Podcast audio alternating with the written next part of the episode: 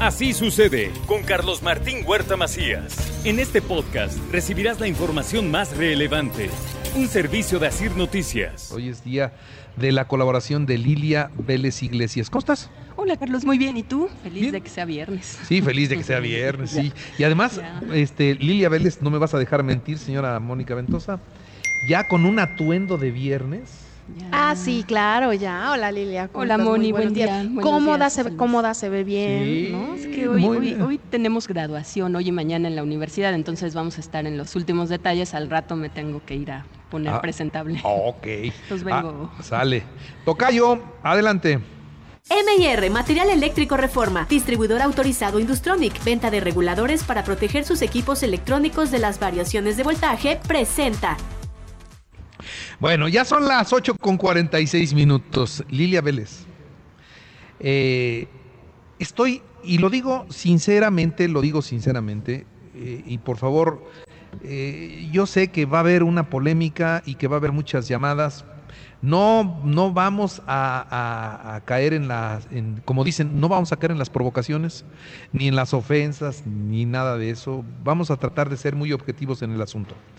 México se ha distinguido desde hace muchos años por tener un nivel diplomático bueno, aceptable. Es reconocido. Hemos tenido diplomáticos de carrera de veras que han puesto en alto el nombre de México. Como en todo, cada vez que hablamos con una persona, eh, cada vez que hablamos ante más personas, depende del escenario, es nuestro comportamiento, el lenguaje, el tema. La diplomacia, la diplomacia se cuece aparte. Es, es, es un, es, es, algo muy, muy estricto, muy, muy respetuoso.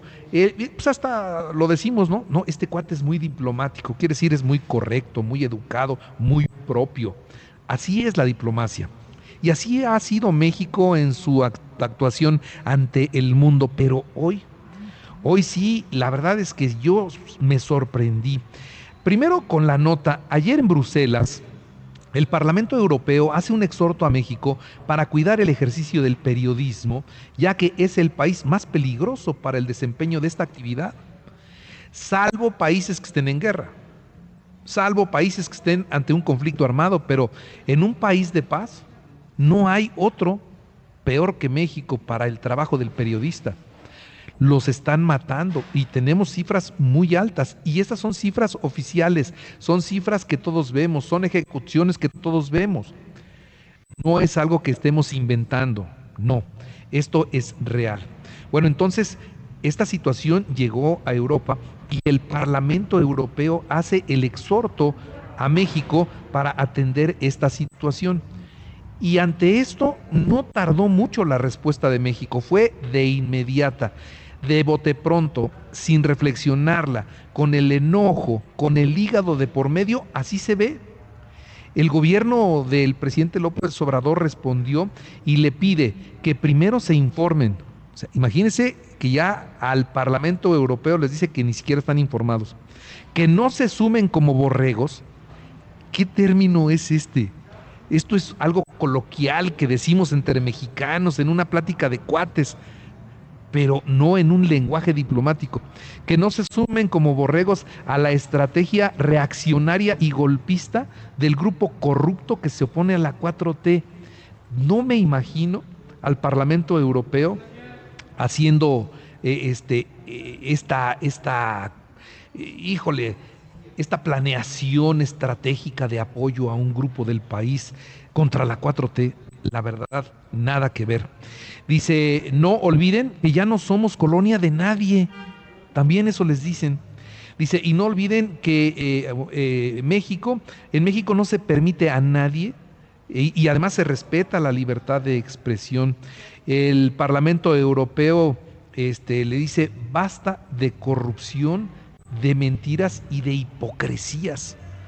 Todo eso le responde México a Europa y bueno, pues hoy es viernes y toca la colaboración de Lilia Vélez y ahí sí le encargué el comentario, ¿no? Pues, o sea, ella es especialista, ella entiende bien del tema, pues yo qué les digo, ¿no? Lo que, lo que les acabo de comentar es lo que yo veo así, de entrada. Hola, Carlos. Sí. A ver, a mí también me parece muy grave. Yo coincido contigo. El lenguaje diplomático es un lenguaje especializado.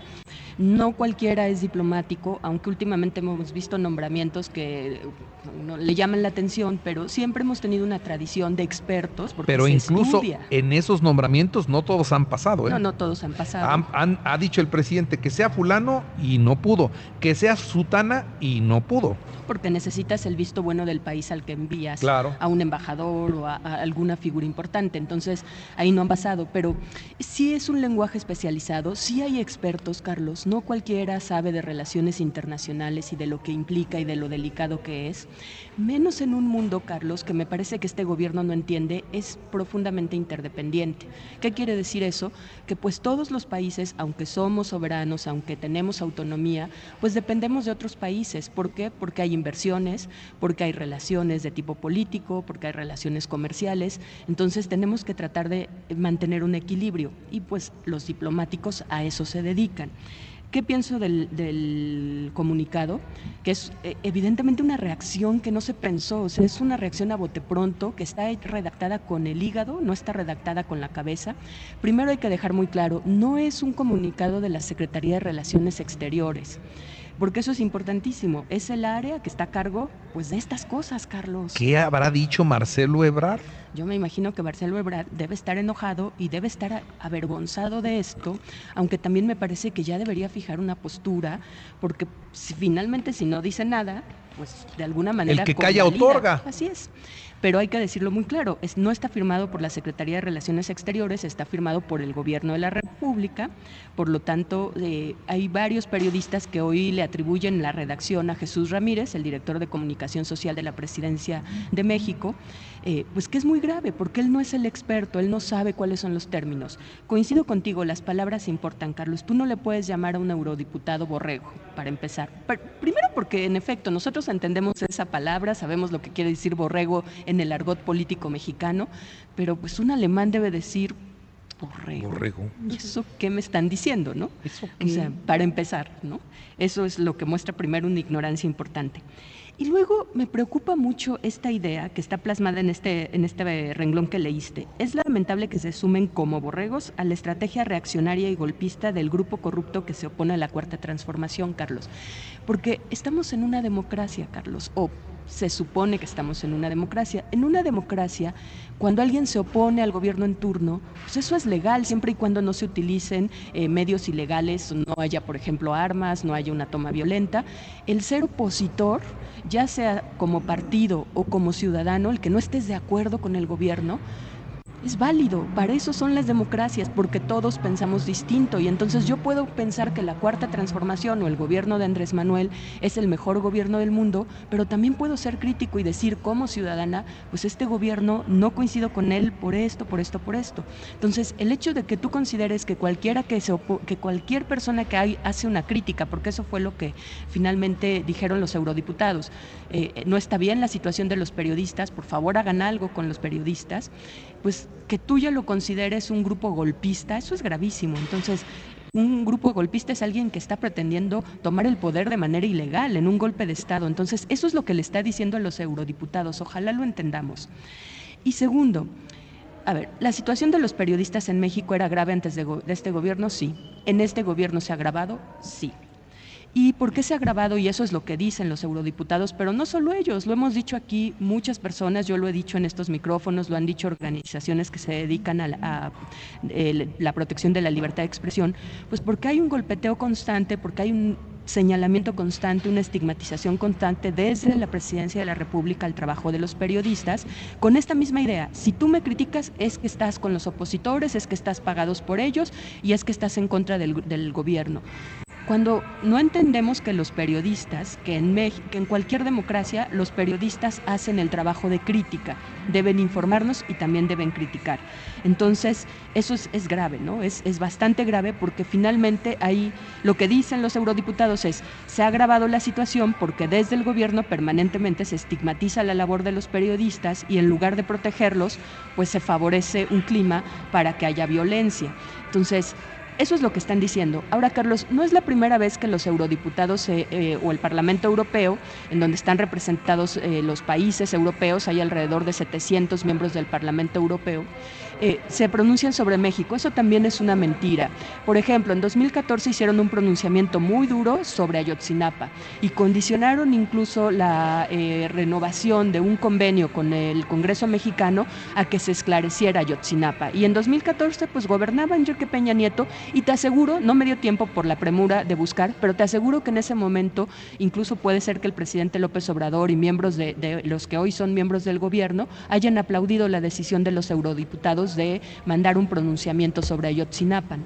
También hubo un pronunciamiento en 2018 sobre la situación de los migrantes en la frontera eh, con Estados Unidos, un pronunciamiento dirigido no solo al gobierno mexicano, sino al gobierno estadounidense, que en ese entonces estaba a cargo de Donald Trump, y ahí se referían a cómo eh, finalmente eh, pues estaban violándose derechos humanos de los migrantes. Entonces, es falso que no haya habido pronunciamientos antes, lo ha habido con otros gobiernos y, los, los eurodiputados lo han hecho y han hecho señalamientos críticos a otros gobiernos. Entonces, ni es la primera vez. Y por supuesto no vimos a Enrique Peña Nieto contestando algo así.